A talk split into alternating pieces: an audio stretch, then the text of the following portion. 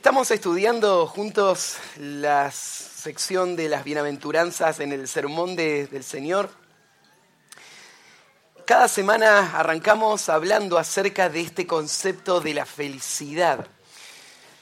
Y hemos ya dicho antes que la búsqueda de la felicidad es lo que consume a todo este mundo, todo lo que sucede a tu alrededor, todas las actividades, todas las propuestas, todas las instituciones, todo existe porque el hombre está corriendo atrás de este gran deseo y objetivo de llegar a ser felices. Y lo que estamos viendo es que Jesús acá va a hablar de la felicidad, pero Él va a hablar de la felicidad como nunca nadie, jamás, en toda la historia del mundo, habló de la felicidad.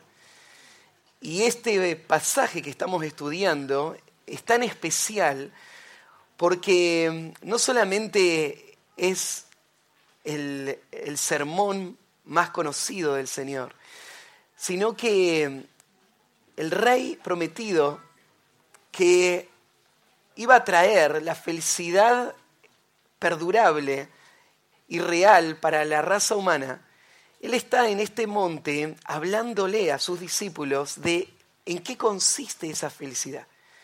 ¿Quién va a ser verdaderamente feliz? Y lo que Jesús está mostrando acá, estamos ahora en la sexta bienaventuranza, pero lo que ya nos dimos cuenta es que la felicidad no es para las personas que buscan ser felices, sino que la felicidad es el resultado de una serie de características internas del corazón, que cuando uno las tiene, entonces la felicidad va a venir como resultado. El Señor hace profundamente y perpetuamente felices a aquellas personas que tienen estas características.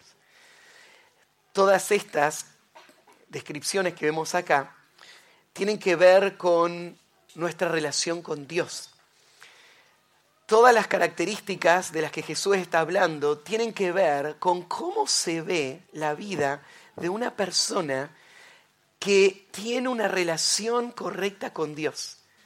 Porque solamente a través de esa relación con Dios es que un ser humano puede recibir de Dios toda buena dádiva y todo don perfecto. Y puede recibir de Dios lo que va a traer gozo real y permanente. Solo en una relación correcta con Dios, el ser humano puede participar del gozo de Dios. Dios es el ser más gozoso que existe. Él está completamente satisfecho y en perfecta paz y, y, está completo en todo sentido. Y todos los que entran a esta relación íntima con Él van a disfrutar de ese mismo gozo. Por eso es que Jesús está hablando del el gozo como nunca nadie lo habló. Porque Él no está preocupado por las cosas externas. Él está hablando acerca del corazón y de cómo el corazón es la verdadera clave para poder vivir una vida llena de todo el gozo que Dios planeó para esta vida. No tiene nada de malo querer la felicidad, porque vos fuiste creado para ser feliz, muy feliz. Pero esa felicidad plena viene a través de una relación con el Dios que te creó. Una relación que fue afectada por el pecado. Y es la gracia de Dios la que hace posible que aquellos que eran enemigos de Dios y estaban perdidos en el pecado, ahora puedan disfrutar de eso que fue el diseño de Dios desde el comienzo. Así que la verdad es que la única forma de entender la sexta bienaventuranza es entenderla en relación a todas las demás. Y por eso que cada vez que arrancamos, yo les repaso todas para que vos puedas ver dónde encaja esta bienaventuranza con las anteriores. Así que déjenme leer de nuevo el pasaje, vamos a llegar hasta el versículo 8 hoy. Después de todo, te vas a memorizar esta sección, ¿no? Cada domingo volvemos a repetirlas. Y es que quiero que las entiendas como un paquete. Arranca en el versículo 1. Viendo la multitud, subió al monte y sentándose vinieron a él sus discípulos. Y abriendo su boca, les enseñaba diciendo, Bienaventurados los pobres en espíritu, porque de ellos es el reino de los cielos. Bienaventurados los que lloran, porque ellos recibirán consolación. Bienaventurados los mansos, porque ellos recibirán la tierra por heredad. Bienaventurados los que tienen hambre y sed de justicia, porque ellos serán saciados. Bienaventurados los misericordiosos, porque ellos alcanzarán misericordia. Bienaventurados los de limpio corazón, porque ellos verán a Dios. Hoy llegamos a la sexta bienaventuranza y el recorrido que venimos llevando es el siguiente. Arrancamos viendo un, grupo de bienaventuranzas que nos mostró qué hay en el corazón de un hijo de Dios. Toda esta bienaventuranzas nos describe cómo se ve un, un verdadero hijo de Dios. Y el primer paquete de bienaventuranzas nos mostró qué hay en el corazón. Y lo que hay, en primer lugar, es una conciencia de nuestra bancarrota espiritual. No tenemos nada para ofrecer a Dios. Y venimos a Él como mendigos, esperando que Él nos dé lo que desesperadamente necesitamos para nuestra salvación y para nuestra vida. Somos pobres. Lo segundo es, estos pobres ven su condición, se ven perdidos y ven el pecado de su alma y lloran, se quebrantan por su pecado. Y, todo su ser está conmovido porque ellos entienden la gravedad de su pecado y lloran. Como lloran por su pecado, ellos no se sienten con derecho frente a Dios. Ellos no vienen a Dios a reclamar su derecho y sus demandas o a declarar nada. Ellos vienen a Dios en humildad para reconocer que Dios gobierna y ellos se someten a Dios, aceptan la voluntad de Dios, permiten que Dios les dirija y pueden tener contentamiento porque entienden que eran pecadores perdidos, que merecían el infierno y todo es gracia para ellos. Y por eso ellos son mansos. Después vimos que eh, los que son bienaventurados son los que tienen hambre y sed de justicia. Porque estos que entienden su condición ahora lo que anhelan es ser rescatados de esta condición. Ellos no solo lloran por su pecado, ellos quieren ser transformados. Quieren que el Señor quite todo ese pecado y que les permita vivir una vida que honre a Dios, una vida justa de todas, en todas sus formas. Y ahí vimos una transición la semana pasada, porque todo eso que pasa en el corazón se empieza a reflejar ahora hacia afuera en la conducta y en el comportamiento en la manera en la que esta persona va a vivir su vida cotidiana. Entonces, estos que son pobres, lloran, mansos y desean la justicia, lo que van a hacer ahora es, ellos van a ser misericordiosos. Ellos van a mirar a los otros de la misma manera que ellos fueron vistos por Dios. Ellos se van a doler y van a tener compasión del dolor de otros y se van a estirar por servirles y rescatarles de esa condición. Y por eso un verdadero hijo de Dios va a perdonar, porque tiene amor y muestra misericordia. Él va a ser muy práctico en cuidar, en servir, y Él va a dar su vida por otros, tal como alguien la dio por Él. Hoy, hoy llegamos a la sexta y esta tiene que ver con los, eh, los que son limpios de corazón. Esto tiene que ver con la santidad práctica que se va a ver en la vida de alguien que fue salvado por la gracia de Dios. Antes de meternos en el tema de qué significa ser limpios de corazón, quiero que entiendas de que lo que vamos a hablar acá no lo vas a escuchar muy seguido allá afuera. Y la razón es porque la iglesia hoy en día está confundida está totalmente desorientada. Aquellos que profesan a Cristo, no estoy hablando de los que están ahí afuera eh, y que no quieren tener nada que ver con Dios, estoy hablando de los que dicen querer seguir a Cristo, pero que a la vez están totalmente desorientados de lo que implica ser un seguidor de Cristo. Hoy, por ejemplo, la iglesia parece que se contenta con ayudar a las personas a vivir mejores vidas. Entonces, por ejemplo, vos pasás por la puerta de una iglesia y en la puerta de la iglesia vos ves carteles que tienen imágenes con leyendas abajo del cartel que hablan de los valores de esta vida y de esta sociedad. Entonces vos ves al frente de esa iglesia ese cartel que dice perdón, eh, misericordia, servicio. Y si entras en esa iglesia, probablemente lo que vas a escuchar en esa iglesia es que te van a enseñar a cómo vivir una vida que refleje todas estas características. Y vos decís, ¿y qué tiene de malo eso? Lo que vas a ver ahora en este pasaje es que Cristo entiende que lo que el hombre necesita no es un cambio de comportamiento. Lo que este mundo necesita no es una reforma externa y cosmética, superficial de su estilo de vida. Lo que este mundo necesita es una transformación profunda del corazón. Lo que necesita no es aprender a ser mejores padres y esposos y lograr administrar mejor sus finanzas para que su vida sea una vida de éxito. Lo que necesita es que él tenga un trasplante de corazón y su ser completo sea transformado desde adentro. Lo que el mundo necesita no es que le arreglemos algunos problemas superficiales. Lo que necesita es que los que están muertos puedan tener vida. Nada menos que esto puede ser la expectativa y la búsqueda apasionada del pueblo de Dios. Lo que Dios está buscando es una transformación completa. Cuando leemos esta descripción, ¿no es cierto? Y, vemos que lo que Jesús va a decir es que son súper felices los que son limpios, completamente limpios, en su ser interior.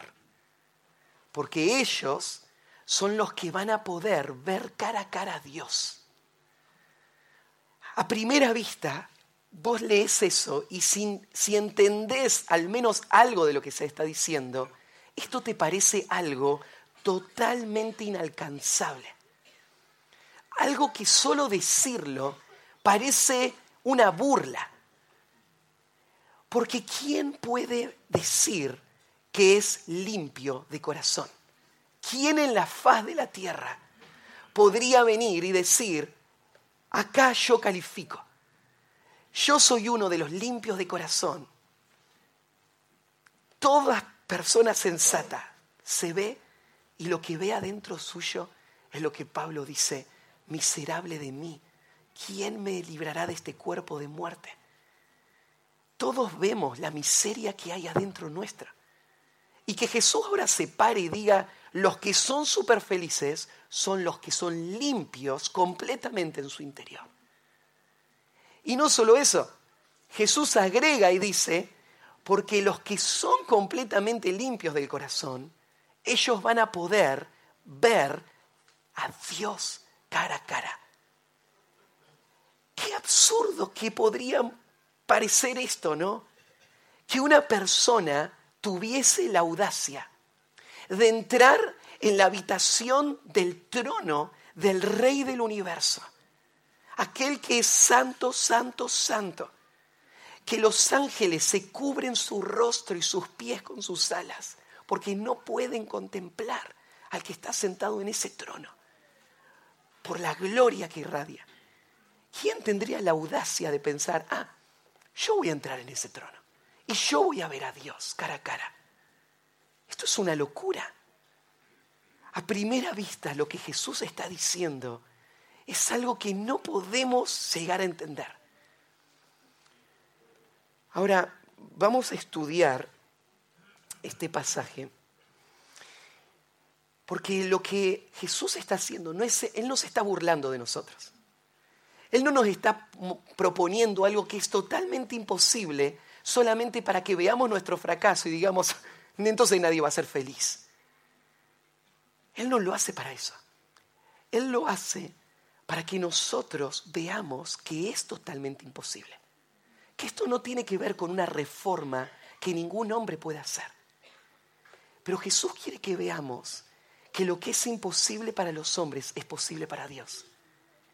Y que por medio de la gracia Dios puede tomar a una persona que está llorando por sus pecados, como lo vimos antes, y hacerlo uno de los que son limpios de corazón, para que entonces esta persona pueda ver a Dios cara a cara, en una relación para la cual Él fue creado, y pueda disfrutar del gozo sublime de esa relación por toda la eternidad.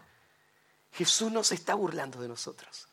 Él nos está mostrando esto no puede pasar fuera de la gracia y el poder soberano de Dios pero yo lo puedo hacer a través de mi poder. Así que vamos a tratar de responder tres preguntas en, esta predicación. Bueno, el tema general que estamos estudiando son los bendecidos del rey y hoy llegamos al sexto que es los limpios de corazón, son los bendecidos del rey. Y vamos a responder tres preguntas. Primer pregunta, ¿qué significa tener un corazón limpio? ¿Sí? Vamos a la primera. ¿Qué significa tener un corazón limpio? Jesús dijo entonces que son súper felices, bienaventurados, Macario, súper felices, los limpios de corazón. Ya de entrada vos te das cuenta que esto va a ser algo que el mundo va a entender totalmente distinto. Porque para el mundo esto es lo totalmente opuesto, ¿no? Jamás el mundo pensaría que los más felices de esta vida son las personas que se pierden toda la diversión que el pecado les ofrece. Más bien para el mundo, ¿quiénes son los felices? Los felices son los que dan rienda suelta a su corazón y siguen atrás de todos sus deseos y hacen todo lo que su corazón les dicta para tratar de buscar la felicidad en todo eso. Ellos son los felices. Los felices son los que no tienen ninguna restricción y los que son libres de cualquier em, condición, de cualquier imposición, de cualquier autoridad, de cualquier regulación. Somos libres para vivir como querramos. Ellos son los felices. Jesús va en total contramano, ¿no? Él va a decir, no, no. Mira, súper felices son las personas que son bendecidas por Dios. Y los que son bendecidos por Dios son aquellos que por medio de la gracia han sido traídos al reino de Cristo y en quienes Dios ha obrado para transformar sus corazones y volverlos puros y limpios. Y a quienes Dios va a guiar en una vida de continua limpieza para que ellos disfruten de su diseño perfecto y de esa relación íntima con Él por toda la eternidad. Ellos son los verdaderamente felices. ¿Crees esto? Este mensaje no es el que vos creciste escuchando. No es lo que tu corazón te dice, pero es la verdad. Los verdaderamente felices son los limpios de corazón. Bueno, ¿qué es este concepto? ¿Qué es ser limpio de corazón? Bueno, la palabra limpio aparece muchas veces en el Nuevo Testamento. A veces aparece para hablar de algo que no tiene suciedad o contaminación. A veces aparece para hablar, por ejemplo, de algo, una planta que fue limpiada de los vicios que no le permiten tener fruto. Entonces, cuando la podan, eh, se usa esta misma palabra, la limpian. A veces la palabra se usa en el sentido de inocencia, o sea que no puede ser juzgada esta persona porque está pura, es limpia, ¿no? no hay nada en su contra, es inocente. Y, muchas veces se usa también para hablar acerca de la limpieza que Dios demanda de todos los que van a entrar en los lugares santos. Es la, la limpieza ceremonial o ritual que todos los judíos entendían muy bien para poder participar de cualquier cosa que Dios demandaba. Ahora, la palabra también tiene otra connotación en sí misma, que el concepto de puro, eh, vos, lo, pensás en español, tiene que ver con algo sin mezcla. Acá la palabra limpio tiene ese sentido. Algo limpio es algo puro, es algo que no está mezclado. Entonces la palabra limpio se usa también en el Nuevo Testamento para hablar de algo que no tiene mezcla. O sea, una vida totalmente consagrada, totalmente enfocada, que no está distraída en aspectos secundarios, que no se desvía a, perseguir conejos, sino que hay un enfoque único. Es, es pura, esa vida no tiene mezcla. A veces se usa también en este sentido.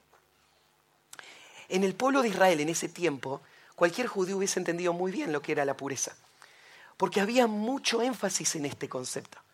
¿Se acuerdan de los, de los sacerdotes y todas las leyes que había en el Antiguo Testamento para mantenerse puros? Había un montón. Todo un sistema de lavamientos, rituales que había que hacer constantemente para poder tocar cualquier cosa sagrada. Los israelitas sabían también lo importante que era para Dios la pureza. Entonces, no solamente estaban todas las leyes del Antiguo Testamento, sino que los fariseos se habían encargado de escribir un montón de leyes más para asegurarse de no contaminarse. Entonces, por ejemplo, ¿se acuerdan que los judíos fieles, una de las cosas que no hacían era cruzar el territorio de los samaritanos? ¿Por qué no cruzaban ese territorio? Entre otras cosas, porque pensaban, todo este territorio está contaminado por la idolatría, por el pecado. Entonces no queremos tener nada que ver y caminaban un montón solamente para no contaminarse. Y todos entendían lo que es la contaminación, ¿no? Pero lo que Jesús está hablando acá va en total contramano de ese concepto también. Porque esa gente cuando pensaba en la pureza, pensaba solamente en la pureza en términos exteriores. Solamente pensaba en la pureza en cuestiones de, apariencia, pero no de lo interior. Ellos no querían la pureza tal como Dios la entendía.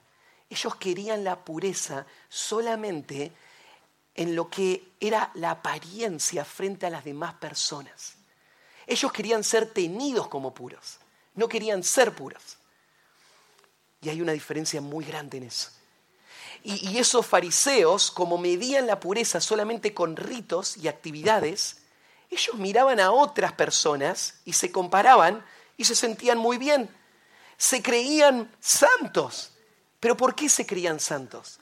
Porque ellos no estaban mirando a Dios y comparándose con Dios, sino que estaban mirando a los demás y al lado del otro, las acciones que ellos hacían les hacían pensar que eran muy santos, ¿no? Te digo, esto no es solamente de la época de Jesús. Esto es nuestro mundo cristiano hoy también. Cuando vos pensás en la mayoría del mundo cristiano hoy, yo les decía, están confundidos. Y esta es una de las razones no hay un entendimiento de la clase de pureza que Dios está demandando. Y por eso la iglesia se conforma con una pureza solamente ritual. Creemos que somos santos porque cumplimos con las actividades de los creyentes.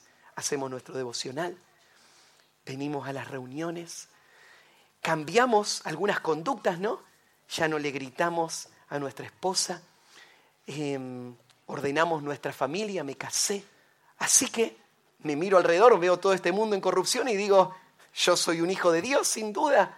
Mírame, soy puro. Pero Jesús no está hablando de eso. ¿Te das cuenta? Porque Jesús no dijo, bienaventurados los limpios, porque ellos verán a Dios. Dijo esto, bienaventurados los limpios de corazón. Y eso es algo distinto. ¿Qué significa ser limpio de corazón? La palabra corazón se usa en, la escritura no para hablar del órgano que bombea la sangre, ¿no? Eh, nosotros también usamos a veces la palabra corazón para referirnos a otras cosas, ¿no? Cuando dibujamos un corazoncito y pensamos en el afecto, el amor lo llamamos, ¿no es cierto? Eh, en el mundo antiguo, cuando se hablaba del corazón, el corazón no se hablaba solamente de sentimientos. Cuando nosotros pensamos hoy en día decimos yo pienso con la cabeza, siento con el corazón. Pero en el mundo antiguo todo estaba en el corazón. En el corazón estaban los pensamientos, las emociones y la voluntad. Podríamos resumir así, todo el ser interior está reflejado ahí en esta expresión. Todo lo que somos inmaterialmente, internamente, eso es el corazón, es nuestra verdadera esencia. Lo que pensamos, lo que sentimos, lo que decidimos, todo eso es de lo que Jesús está hablando acá. Y Jesús dice que son súper felices los que son limpios de corazón. Ahora tenemos un problema. Porque la escritura cuando habla del corazón del hombre no usa las palabras más alentadoras. Jeremías 17.9 dice, engañoso es el corazón más que todas las cosas y perverso. ¿Quién lo conocerá? Hoy en día, ¿no es cierto? Hay mucha ingenuidad en cuanto a esto y te dice, bueno, mira, seguí tu corazón y ahí nunca vas a fallar. La Biblia te dice, el problema que tenés es tu corazón, porque de ahí sale toda la maldad que hay en tu vida. Y tu corazón vos no lo podés entender. No podés saber lo profundo que es el pecado que hay en tu corazón. ¿Vos pensás que sos malo y, y viste ya muchos pecados en tu corazón? No tenés ni idea lo pecador que sos. Adentro tuyo hay un, un universo de maldad que todavía no ha sido explorado, pero que es real y que está insondable, nadie lo puede entender. Ahí en Génesis capítulo 6, versículo 5, hay otra descripción del corazón. Vio Dios la maldad de los hombres, que era mucha en la tierra, y que todo designio de los pensamientos del corazón de ellos era de continuo solamente el mal. Nosotros nacimos con esta condición. Llegamos a la vida con un corazón totalmente dominado por el pecado.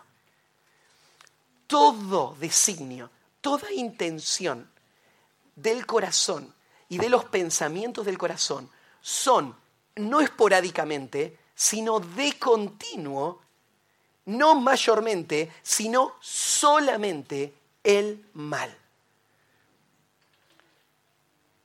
Fuera de la gracia de Dios, nuestro corazón jamás tuvo un buen pensamiento, una buena intención o produjo una buena acción tal como Dios la define. Nuestro corazón es una fuente de podredumbre que saca lo horrible que hay adentro nuestro. Entonces, cuando vos ves esto, entendés que cuando Jesús está diciendo que son súper felices los de limpio corazón, Él no está diciendo que hay algunas personas que tienen buenos corazones y algunas personas que tienen malos corazones. Y los que tienen el bueno, ellos son los que van a tener una relación con Dios. Nada podría ser más distante de eso. Porque todos nuestros corazones están igual de podridos. La única esperanza para ser limpio de corazón, entonces no tiene que ver con lo que hay en mí o lo que yo puedo producir, sino tiene que ver con lo que Dios puede hacer. Lo que Dios quiere y lo único que va a traer bendición real es la limpieza del corazón. Sin importar cuánto vos te esfuerces por limpiar el exterior, nunca lo vas a lograr. Te digo, vos podés pasar toda tu vida intentando mejorar y ser un buen creyente. Y vas a terminar tu vida igual o peor de lo que le empezaste. Pero ni un centímetro mejor. Nada de lo que vos hagas puede mejorar el estado de tu corazón en ninguna manera. Por eso es que Jesús tiene palabras tan duras para los fariseos. Ahí en Mateo 23, 25 al 28. Jesús dice, hay de vosotros escribas y fariseos hipócritas, porque limpiáis lo de afuera del vaso y del plato, pero por dentro estáis llenos de robo y de injusticia. Fariseos ciegos, limpia primero lo de adentro del vaso y del plato, para que también lo de afuera sea limpio. Ay de vosotros, escribas y fariseos hipócritas, porque sois semejantes a sepulcros blanqueados, que por fuera la verdad se muestran hermosos, mas por dentro están llenos de huesos de muertos y de toda inmundicia. Así también vosotros por fuera, a la verdad, os mostráis justos a los hombres, pero por dentro estáis llenos de hipocresía e iniquidad.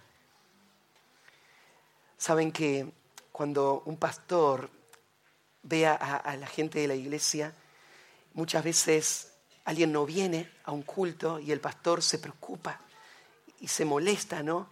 Y lo va a buscar y lo llama, tenés que venir al culto, tenés que venir a la iglesia. Y es correcto que nos preocupemos. Pero ¿sabés por quién más nos tenemos que preocupar? Nos tenemos que preocupar por los que están acá sentados. Porque no es suficiente que vos estés acá. La pregunta es, ¿por qué estás acá? ¿Qué estás buscando acá? ¿Estás buscando mostrar tu propia justicia o convencerte de lo bueno que sos? ¿O ganar el favor de Dios con la obediencia a Dios? Así eran los fariseos. Y Jesús les dice, hipócritas. Quieren mostrarse justos por afuera, pero adentro están podridos. Lo de adentro se tiene que limpiar y entonces lo de afuera se va a poder limpiar. Dios quiere cambiar lo de afuera, sin duda, pero lo de afuera tiene que cambiar como el resultado de lo que pasa adentro. Y por eso, mira, este pasaje, esta demanda de que Jesús está haciendo acá, los limpios de corazón, ellos son los verdaderamente felices, no lo dijo Jesús en un sentido de forma exclusiva o distanciada de toda la escritura. En el Antiguo Testamento, en el Salmo 24, mira lo que dice. ¿Quién subirá al monte de Jehová? En el versículo 3. ¿Y quién entrará en su santo lugar? La respuesta es esta. El limpio de manos y puro de corazón. Fíjate las manos y el corazón. Lo que está fuera y lo que está adentro. El que no ha elevado su alma a cosas vanas ni jurado con engaño. Solo el que es puro de corazón va a entrar a la presencia de Dios. Solo Él va a heredar el reino. Solo Él va a ver a Dios. Cuando vos entendés eso, cuando vos entendés que no hay nada que puedas hacer, que tu vida está completamente perdida por, la, por el pecado de tu corazón, entonces ahí lo que sale de tu corazón es el mismo clamor que David expresó en el Salmo 51.10.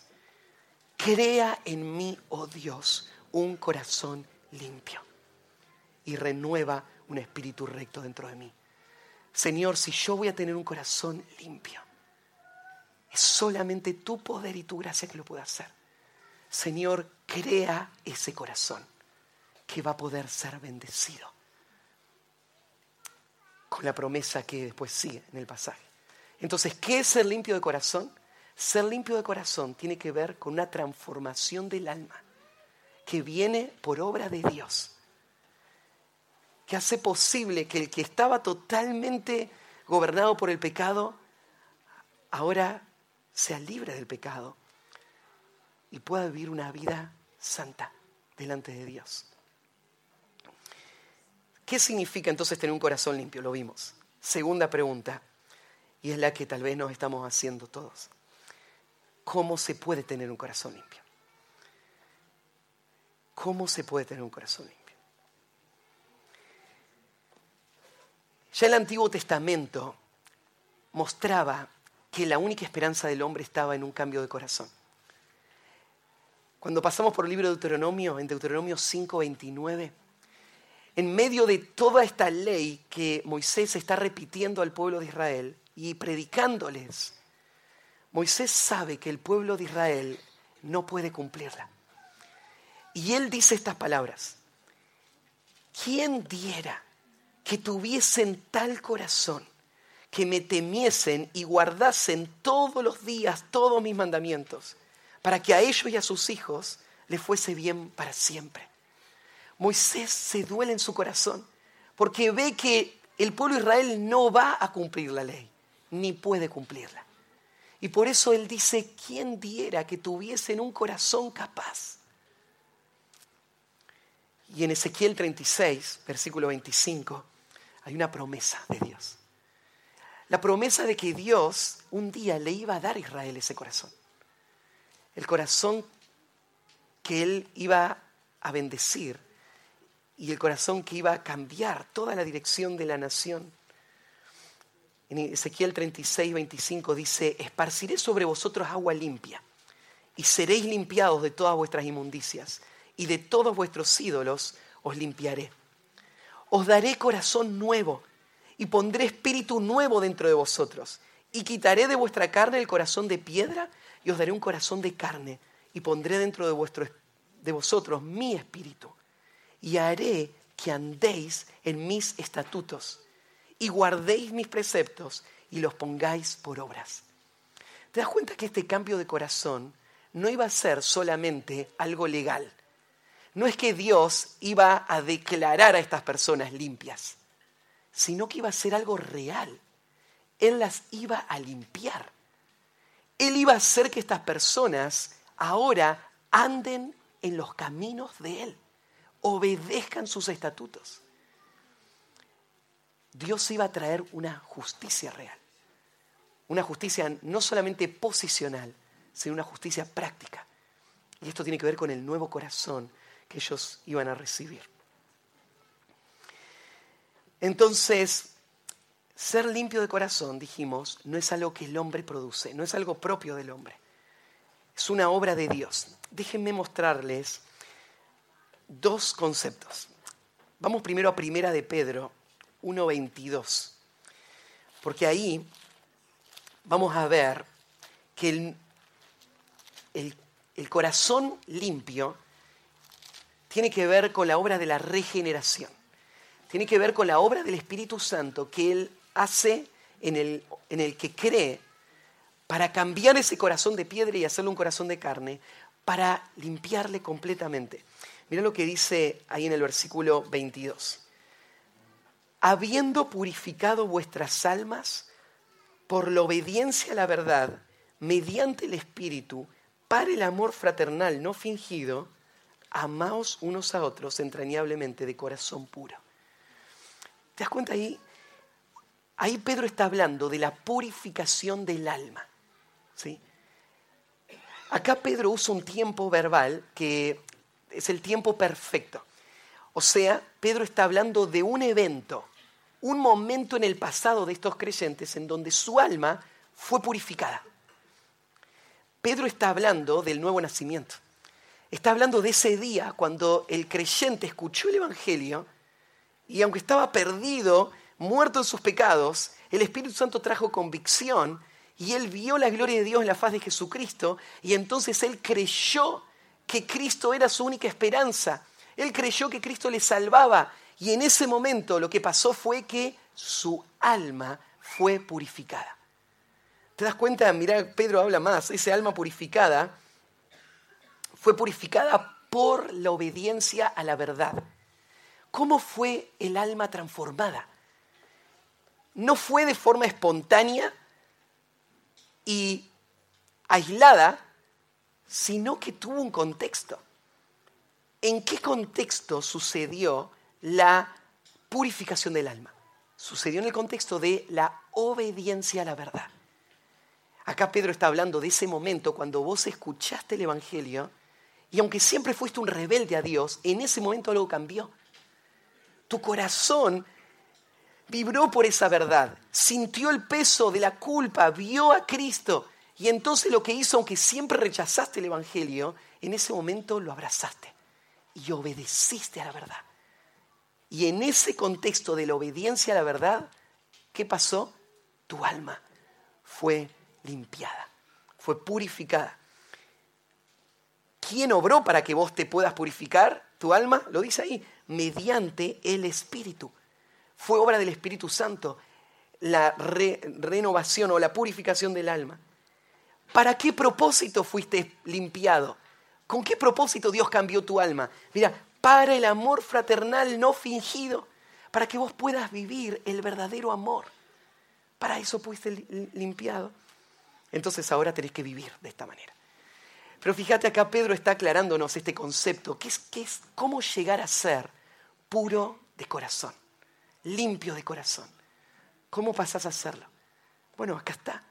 Es cuando vos escuchás la predicación del Evangelio y tu corazón deja la rebeldía y la independencia y se somete a la verdad y se abraza a la verdad del Evangelio, creyendo que Cristo es tu única esperanza.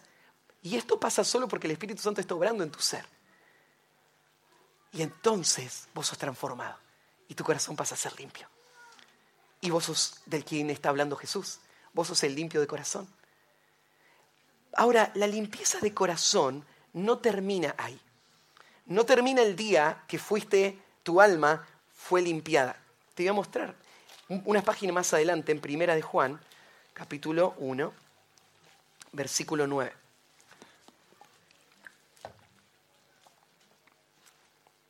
Acá habla, ¿no es cierto?, de qué personas son falsos cristianos. Entre ellos, uno de los falsos cristianos son las personas que dicen, no, yo, yo no peco. Primera Juan 1, 9. Primera Juan 1, 9. La persona que dice, no, no, yo, yo no peco, ustedes, mirá qué mal, qué terrible esa gente. Esa persona no entiende su condición. Un verdadero cristiano, ¿cómo actúa? Versículo 9. Si confesamos nuestros pecados. Él va a confesarlos. Él va a decir lo mismo que Dios. Y acá confesión no está hablando solamente de confesárselo a Dios, porque está haciendo un contraste con el versículo 8, ¿no? El del versículo 8 es una persona que dice, no a Dios, sino a la gente, yo no peco. Y entonces el versículo 9 es el que le dice a la gente, yo sí peco. Y a Dios, claramente, ¿no? Pero si confesamos nuestros pecados, Él es fiel y justo para perdonar nuestros pecados y limpiarnos de toda maldad. Lo mismo, mira en el versículo 6, dice, si decimos que tenemos comunión con Él y andamos en tinieblas, mentimos y no practicamos la verdad.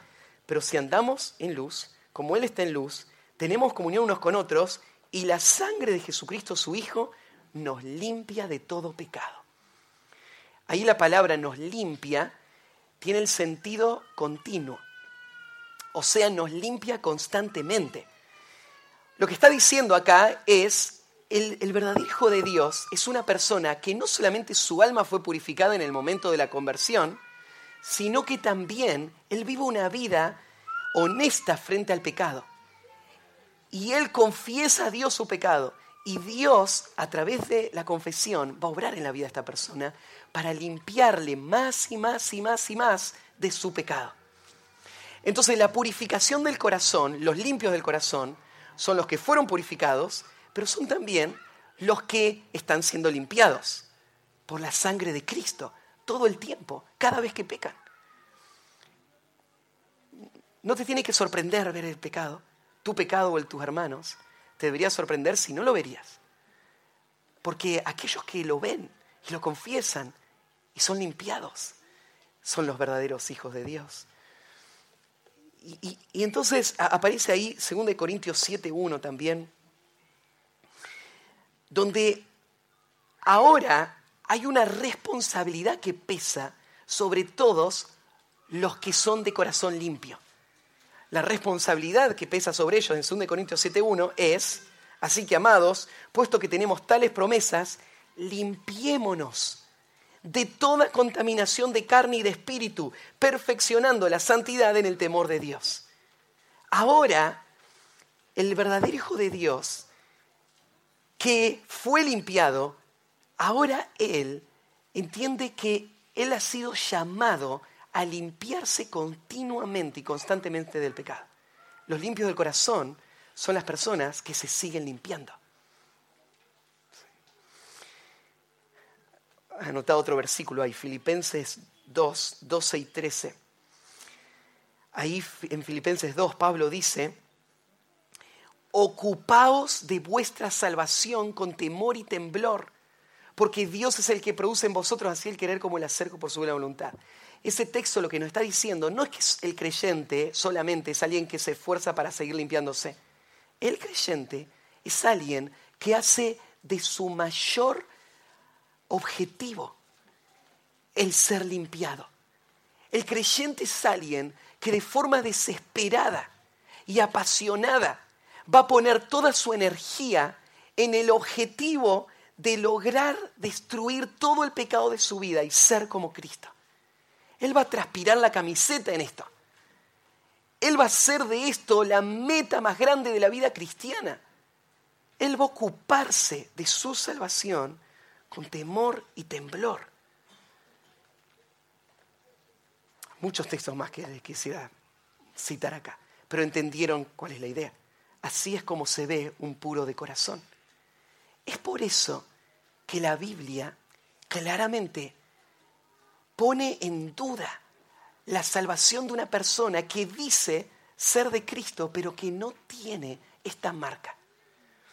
Entonces vos ves ahí en, en Primera de Juan 1.6 que leímos, que dice que el que dice que tiene comunión con Dios, pero anda en tinieblas, es un mentiroso.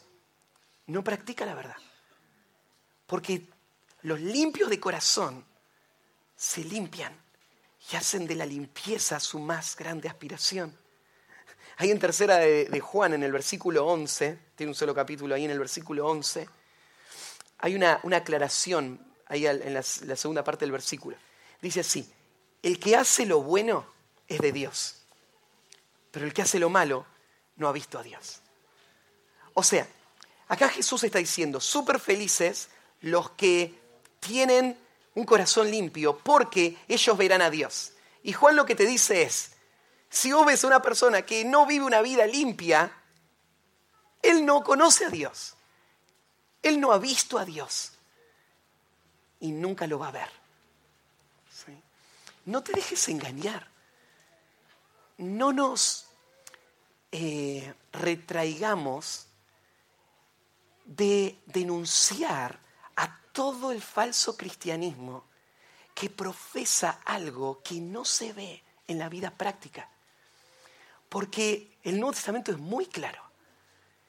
Los bienaventurados son los limpios de corazón. Los limpios de corazón han sido limpiada su alma por la regeneración. Están siendo limpiados hoy y, esto que, significa la lucha con el pecado no es algo artificial, no es algo impuesto desde afuera, no es algo que obliga a esta persona y que esta persona siente como una carga, es propio de su naturaleza. Él es limpio de corazón. Y como es limpio de corazón, Él anhela la limpieza completa de toda su vida. Y entonces todos los que tienen esta esperanza se purifican a sí mismos, como Él es puro. Esto es una regla y no tiene excepciones todo aquel. Los creyentes pecan, pero la verdadera vida espiritual se hace visible en este celo por escapar del pecado. Entonces sigue la pregunta, ¿cómo puedo limpiar mi corazón? Leímos el pasaje de Pedro y Pedro dice ahí, en, el versículo, volvamos ahí, déjame mostrarte un detalle más. En el versículo 22 dice que ser limpio corazón implica renacer, implica que el alma sea purificada. Y esto es una obra de Dios, nadie lo puede hacer. Aún ahora mismo yo puedo apelar a vos y puedo decirte, estás perdido. Tu vida no muestra ninguna marca de alguien que es parte del reino de Cristo. Y no hay esperanza de felicidad, ni ahora ni en la eternidad, en ese camino. Venía Cristo, pero tu única esperanza es el nuevo nacimiento. Es que en el contexto de la obediencia a la verdad, vos respondas al Evangelio en fe y el Espíritu Santo te regenere. Pero aunque no hay esperanza, yo no puedo hacer nada con mis fuerzas, sí sé cómo pasa. ¿Cómo pasa que una persona pasa a ser limpia del corazón? Mira el versículo 23. Siendo renacido, acá habla del mismo concepto, el renacimiento, la nueva vida, no de simiente corruptible, sino de incorruptible, por la palabra de Dios que vive y permanece para siempre. ¿Vos entendés que este momento en donde vos estás ahora sentado es la provisión de Dios para la salvación de tu alma? Porque a través de la palabra de Dios es que Dios obra en el corazón y trae convicción y viene el nuevo nacimiento. ¿Y qué tengo que hacer ahora frente a la palabra de Dios? Cree en el Señor Jesucristo y serás salvo, tú y tu casa. ¿Cómo puedo ser limpio de, corazón? Reconoce tu condición natural, estoy perdido, Cristo es mi única esperanza y aferrate a Él en tu corazón para tu salvación. Y eso va a transformar todo tu ser, internamente y después hacia afuera, no como las regulaciones impuestas por otro, sino como la transformación que se genera de adentro hacia afuera. Eh, decía antes, ningún esfuerzo humano lo puede lograr. No importa lo que hagas, jamás vas a limpiar tu corazón por tus fuerzas. Ahora, ¿cómo sé si soy uno de los que tienen un corazón puro? Em, como parte de este concepto de cómo purificar mi corazón, ¿cómo sé si ya estoy ahí? Bueno, hay dos marcas muy claras para alguien que tiene el corazón puro. En primer lugar es el odio por el pecado. Si vos tenés un corazón puro, el pecado es tu enemigo y vos lo sabes. Vos no querés disimular tu pecado y mostrarte justo. A vos no te importa solamente que otros piensen que vos querés honrar al Señor. A vos te duele el pecado, es lo más profundo de tu ser. Y vos estás dispuesto a hacer lo que sea necesario para destruirlo. Primera Juan 3.3 dice, todo aquel que tiene esta esperanza en Él se purifica a sí mismo así como Él es puro. La búsqueda de la purificación. Segundo, el amor a los hermanos. ¿Cómo sé que fui purificado? Bueno, vos fuiste purificado para poder amar. ¿Y cómo sabes entonces si lo fuiste? Si amas, si hay amor real. Claro, el amor tal como la Biblia lo describe. No el amor de los sentimientos, sino el amor de la entrega incondicional, del sacrificio por el cual vos te ofreces por el bien de tus hermanos. Una persona que dice, yo amo a Dios, pero no quiero tener nada que ver con la iglesia porque son todos hipócritas. Esa persona de ninguna manera conoce a Dios. Porque nadie puede amar a Dios a quien no ha visto y no amar a su hermano a quien ve. Y con todas las falencias que la iglesia tiene, la iglesia es la esposa de Cristo. La iglesia son tus hermanos. Y el amor a tus hermanos es la marca que evidencia tu nueva vida en Cristo. Vos los amás. Amar significa que vos estás dispuesto a vivir para ellos, a entregarte por ellos, a servirlos a ellos. Aparte del pasaje de Pedro, ¿no es cierto? También está ahí 1 Timoteo 1.5. El propósito de este mandamiento es el amor nacido de corazón limpio y de buena conciencia y de fe no fingida. Ahí Pablo está hablando de lo importante de defender la sana doctrina. Y la idea es así. Hay que defender la sana doctrina porque si no, no va a poder haber amor que nace de un corazón limpio. O sea, el corazón limpio es la fuente, el amor es el resultado. Tenemos que pasar al tercer punto. Primero, entonces, ¿qué significa tener un corazón limpio? Esta vida interior siendo transformada por el poder de Dios. ¿Cómo puedo tener un corazón limpio? Por la obra de la regeneración, por la limpieza constante de la sangre de Cristo, de mi pecado, y por esa lucha constante contra el pecado en donde voy ocupándome de mi salvación con todas mis fuerzas, sabiendo que Dios es el que lo hace. Tercer punto, tercer pregunta, ¿cuál es la bendición de tener un corazón limpio? Decía al principio que esto parece algo imposible, porque lo que Jesús dice acá es que todos los que tienen un corazón limpio van a ver a Dios. este, esta aspiración de ver a Dios es la aspiración que vos podés ver como una norma en todas las escrituras. Arrancando desde el Antiguo Testamento, hay un pasaje ahí en Éxodo capítulo 33, cuando Moisés habla de este deseo. En, el versículo 18, eh, Moisés 33, 18, Éxodo 33, 18, perdón. Moisés dice así.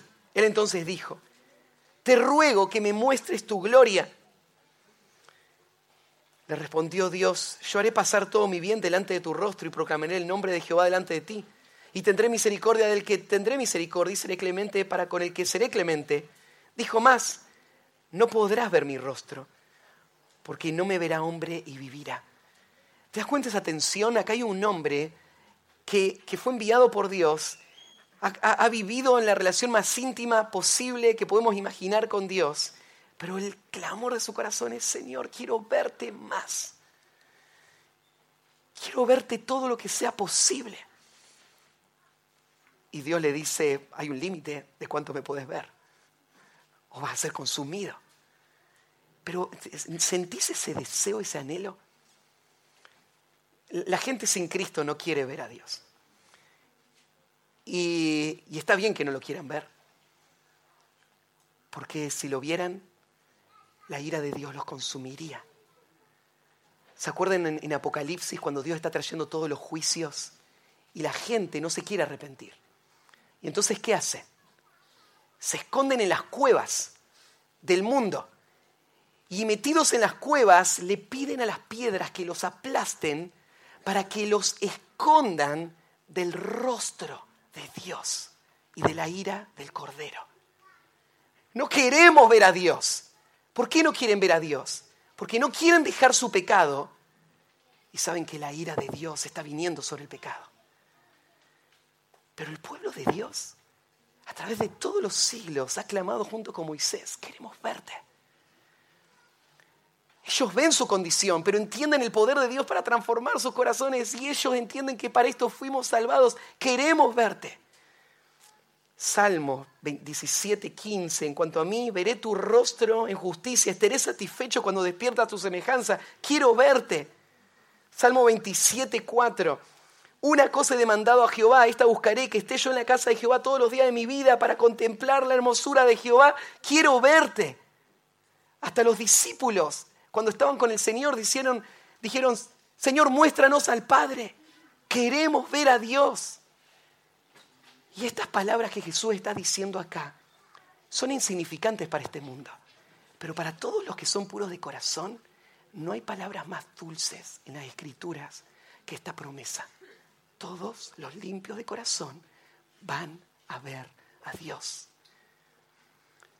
Ahora, esto es un dilema grande que tenemos acá. Mira, las escrituras hablan de Dios, pero no nos muestran todo lo que Dios es. Dios es infinito. Nunca vamos a conocer todo de Dios, porque su ser no tiene límites. Sus perfecciones son inmensurables. Ninguna criatura jamás va a poder meter en un cerebro la grandeza de Dios. Entonces la escritura nos da un destello de quién Dios es, pero no podemos llegar a entender toda la naturaleza de Dios. Una de las cosas que la Biblia nos dice de Dios es que Dios es invisible. ¿Sí? En muchos pasajes vemos esto. Voy a citar algunos. Ahí en Colosenses 1.15 se está hablando de Cristo y dice que Él es la imagen del Dios invisible. Invisible no es que Dios no quiere ser visto, es que no puede ser visto porque no hay nada de Dios que se ve. Claro, nosotros entendemos este concepto de visibilidad. ¿Qué es lo que vemos nosotros? Nosotros vemos todo aquello que la luz impacta, ¿no? Y entonces nuestro cerebro tiene una extensión que sale hacia afuera que llamamos ojos y que interpretan esa luz y que nos permiten descifrar colores, formas, texturas y vemos. Pero Dios es invisible porque Él es inmaterial. Dios no tiene nada de materia, ni energía. Dios no es nada que haya en este universo. Dios creó todo el universo, pero no es nada de lo que hay en este universo. Dios es espíritu. y por lo tanto Él es invisible. Ahí en 1 Timoteo 1, 17 también, por tanto al Rey de los siglos, inmortal, invisible, al único sobre Dios, sea la gloria, la honra para siempre. En 1 Timoteo 6, 16, lo, mismo, el único que tiene inmortalidad, que habita en luz inaccesible, a quien ninguno de los hombres ha visto ni puede ver, al cual sea honra y el imperio sempiterno. Amén. Juan 1.18, a Dios nadie le vio jamás, el unigénito del Padre, que está en el seno del Padre, Él le ha dado a conocer. A Dios nadie le vio jamás, ni ningún hombre le puede ver jamás.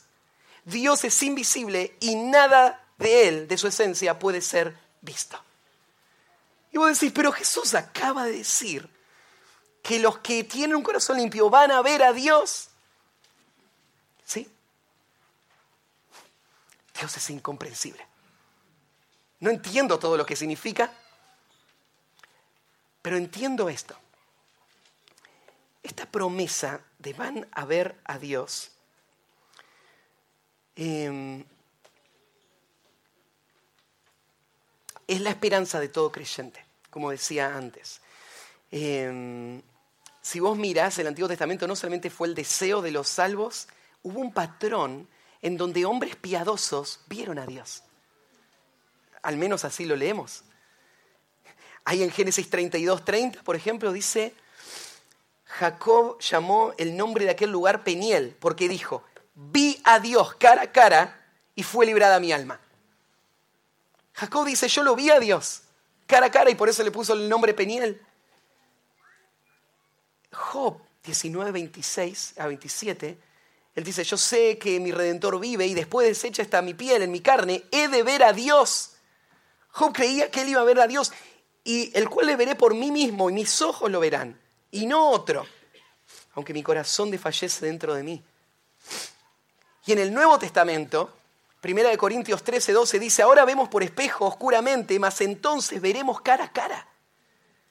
Ahora conocemos en parte, pero entonces conoceré como fui conocido. En el Antiguo Testamento vos tenés a Enoch que caminó con Dios a Noé, que era hombre justo y caminó con Dios. Tenés a Abraham, que caminó con Dios 99 años y, Dios se eh, le, apareció ahí en el Génesis 17.1.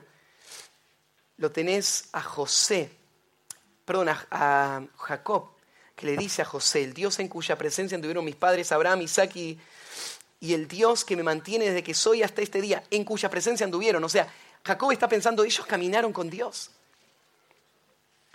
Entonces, ¿qué es caminar con Dios? Fíjate, el verbo aparece en tiempo futuro.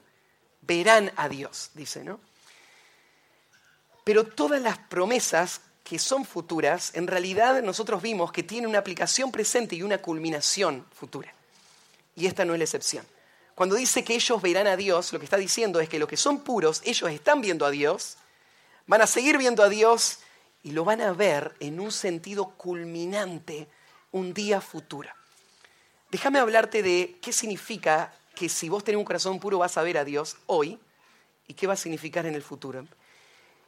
En el tiempo presente, ver a Dios, podemos tener el cuadro que aparece ahí en Hebreos 11:27.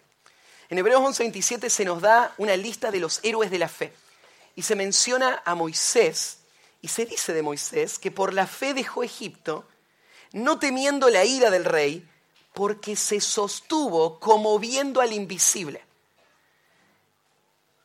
¿Qué significa ver a Dios? Bueno, significa en esta vida que con los ojos de la fe nosotros vemos al que no puede ser visto. Pero este ver no es un ver hipotético, es un ver real. Es un ver que afecta toda mi vida, que dirige mi camino, que afirma mis pasos, porque yo veo que Dios está acá conmigo y Dios me sostiene, porque lo veo. No solamente porque lo sé, sino porque lo veo. Pero ¿qué es este ver? Bueno, este ver presente de la vida cristiana es el ver de la fe. Es un ver a Dios en las circunstancias que me rodean. Yo veo a Dios obrar en medio de mí. Yo veo a Dios por cómo Él va orquestando y dirigiendo todo y uniendo todas las piezas para cumplir sus propósitos de bien. Yo veo a Dios, no estoy viendo otra cosa, lo estoy viendo a Él. Claro, no lo veo directamente a Él, pero veo el efecto de Dios en todas estas cosas. Y, y camino mi vida cristiana no con una esperanza futura, sino con una relación presente. Yo camino al lado de Dios. Yo camino viéndolo a Él a mi lado.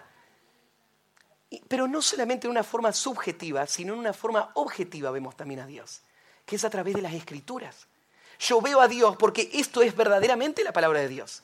Yo cuando la leo, no estoy leyendo algo que alguien escribió hace mucho tiempo, estoy leyendo lo que Dios inspiró. Dios me está hablando.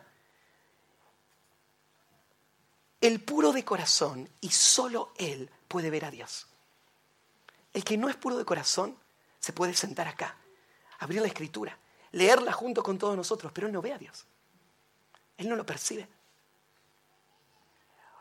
Porque ver a Dios tiene que ver con una relación con Él, que comienza en ese momento de mi nuevo nacimiento. Pero todos los que son puros de corazón saben a lo que me refiero.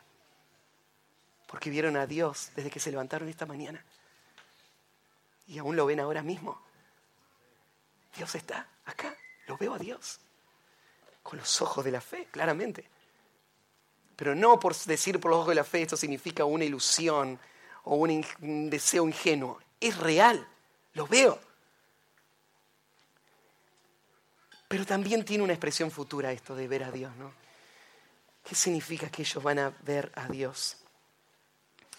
Mira, lo que hoy ves de Dios, en nada comparado con lo infinitamente más grandioso que va a ser tu experiencia de ver a Dios en el futuro.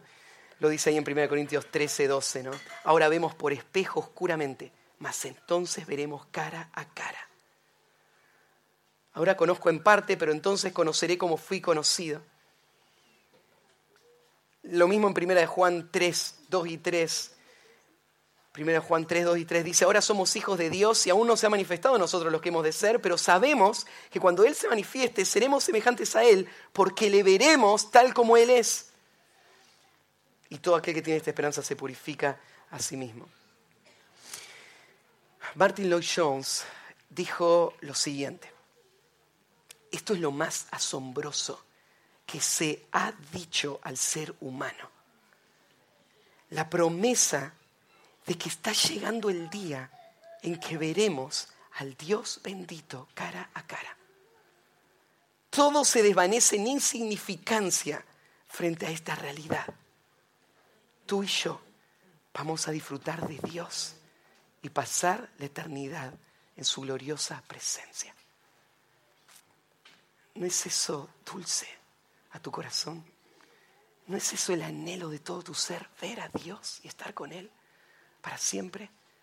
Esto es verdad para todos los puros de corazón.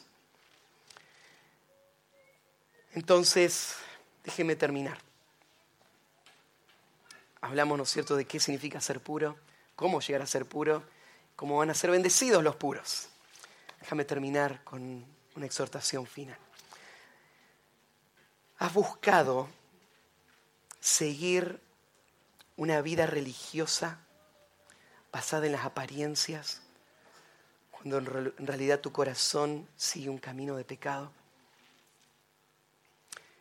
Si es así, Hebreos 12:14 te dice lo siguiente, seguid la paz con todos y la santidad, sin la cual nadie verá al Señor. Mira, vos estás pensando de que vos sos un hijo de Dios y no tenés nada de qué preocuparte porque hace muchos años vos hiciste una oración y vos sabés que te vas a ir al cielo, pero hoy estás viviendo una vida perdida en el pecado, quiero que escuches estas palabras. Sin la santidad nadie verá a Dios. Bienaventurados los limpios de corazón, porque ellos verán a Dios. En Juan 3:3 Jesús le dijo a Nicodemo, de cierto, de cierto te digo, el que no naciere de nuevo no puede ver el reino de Dios. Cuya alma no ha sido purificada no va a ver el reino de Dios. Entonces la voz de Dios te llama hoy a arrepentirte de tu pecado y venir a Él y seguir la santidad. Santiago 4, versículo 8. Quiero que te lo hagas tuyo este pasaje si vos estás en esta condición y escuches a Dios hablándote a tu corazón. Acercaos a Dios y Él se acercará a vosotros. Pecadores, limpiad las manos y vosotros, los de doble ánimo, purificad vuestros corazones. Afligíos y lamentad y llorad. Vuestra risa se convierte en lloro y vuestro gozo en tristeza. Humillaos delante del Señor y Él os exaltará. Vení a Cristo. Acércate a Dios y Él se va a acercar a vos. Limpia tus manos. Purifica tu corazón. Ya dijimos, vos no podés hacerlo con tus fuerzas. Esto significa venir en los términos de Dios y abrazarte a la salvación que Él te ofrece. Segundo lugar, eh, estábamos hablando de ver a Dios recién. Te quiero preguntar, ¿estás viendo a Dios hoy? Ya sé que es de forma parcial, pero lo estás viendo. ¿Estás anhelando verle en su forma más gloriosa? ¿Estás poniendo tu esperanza y expectativa en eso? ¿Estás viendo al invisible? ¿Pasás tiempo meditando en la gloria que te espera? Te voy a dar una herramienta para que alimente esta esperanza y este gozo.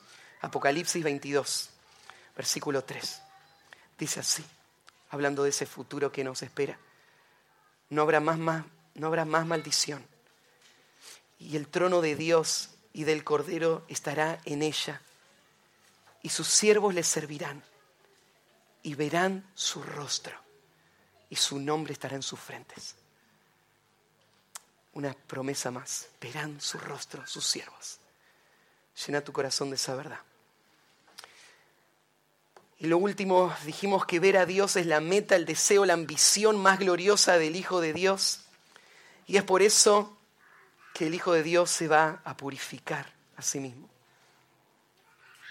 Tenés que imaginarte esto. Vos te estás preparando para una audiencia con el Rey del Universo, en donde las puertas se van a abrir y vos vas a entrar a su presencia y le vas a ver cara a cara.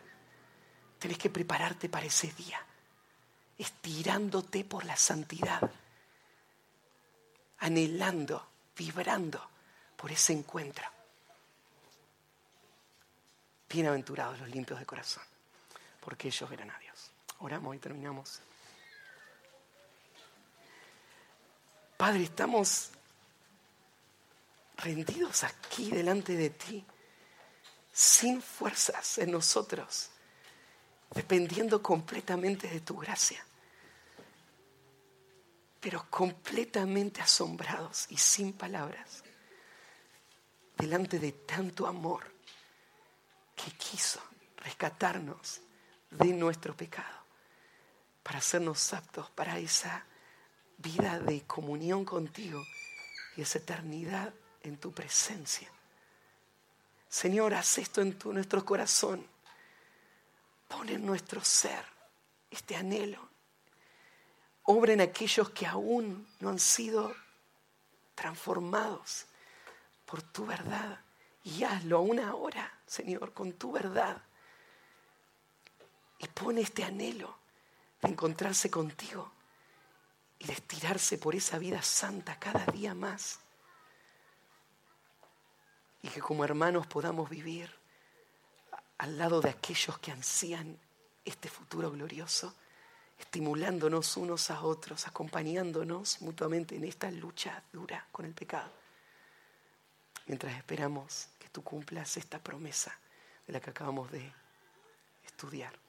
Gracias por este momento y te encomendamos nuestras vidas a ti. En nombre de Cristo Jesús. Amén.